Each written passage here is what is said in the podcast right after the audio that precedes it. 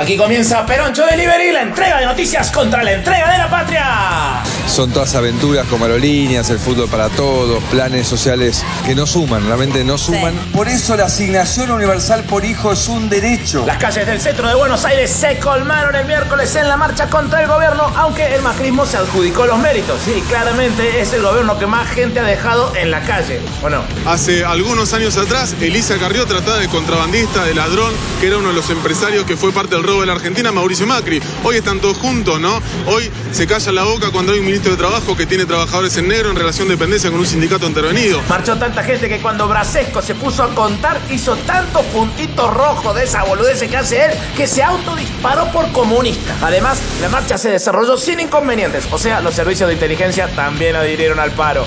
Se habla del nacimiento de un polo opositor contra las políticas del gobierno. A comienzos del siglo pasado, Robert Peary trabajó 22 años para llegar al Polo Norte. A partir de ahora, el segundo polo más buscado de la historia. La marcha fue un rotundo no a la política de ajuste, pero a Macri Clarín le muestra todo al revés, así que el presidente leyó on y lo entendió como un signo de apoyo. Además, en inglés. Re chulo, ¿no? Señor presidente, no siga llevando adelante política que hambrean a la parte más sensible de nuestra sociedad. La marcha fue convocada por gremios de la CGT, las dos CTA y movimientos sociales, sectores que hasta hace poco tiempo tenían diferencias que parecían irreconciliables. ¿Ven cómo Cambiemos está cerrando la grieta?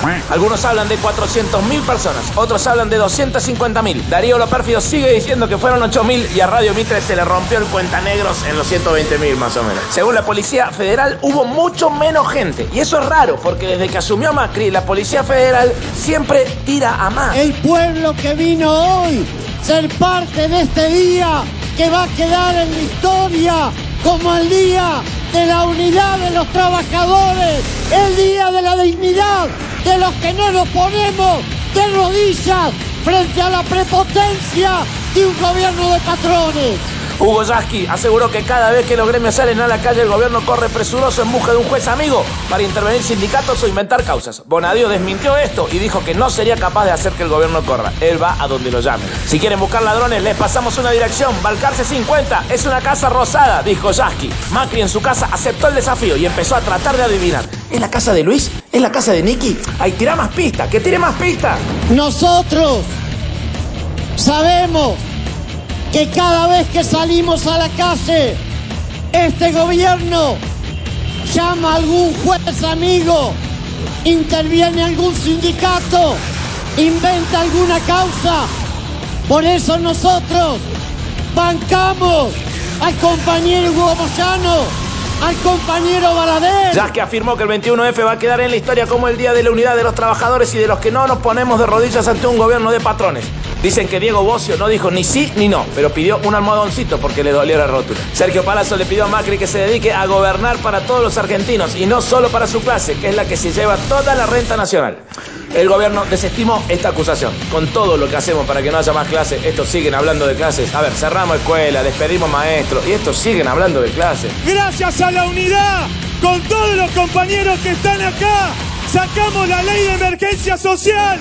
Le dimos un golpe al gobierno, 30 mil millones de pesos para todos los compañeros y compañeras más pobres de este país. El principal orador fue Hugo Moyano, foco de una persecución mediática por parte de los mismos medios que lo condenaban en 2011, pero que lo elogiaban en 2015, ¿no? Lo mataron, lo revivieron y ahora lo vuelven a matar. Clarín es el Pablo Escobar de los medios. Antes de la marcha, varios trolls de Peña habían invadido las redes llamando a no marchar con Moyano porque es un traidor. Todos nos dimos cuenta de que era una operación de falsa bandera porque empezaban los posteos diciendo hemos resolvido no marchar. Que no hay vista para mirar dónde termina. Querían saber cuántos éramos. Seguramente muchos más que los 50 que fueron a apoyarlo a Macri hace una semana. Al obelisco. Somos cientos de miles de trabajadores que no hemos dicho presente hoy aquí. Ahora el gobierno parece un turista que va apurado por la ruta porque no sabe qué hacer con los camioneros. Por el momento recurre a los jueces cómplices. Ahora Moyano tiene más causa que la diabetes. La CT Barrios de Pie y la CCC fueron las organizaciones que más gente llevaron. El gobierno les quiso meter infiltrados, pero nadie en el gabinete sabía el significado de las 3C y mandaron a los infiltrados al Centro Cultural de la Cooperación.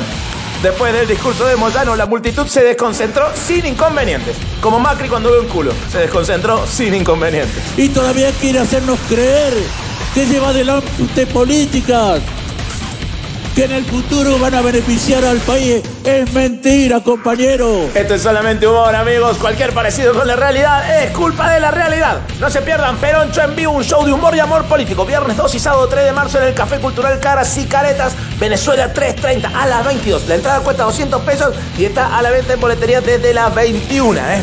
Para recibir este audio en tu teléfono, manda Macrigato al 3517-589-311 o sumate al canal de Telegram, arroba Peroncho Delivery. Gracias totales.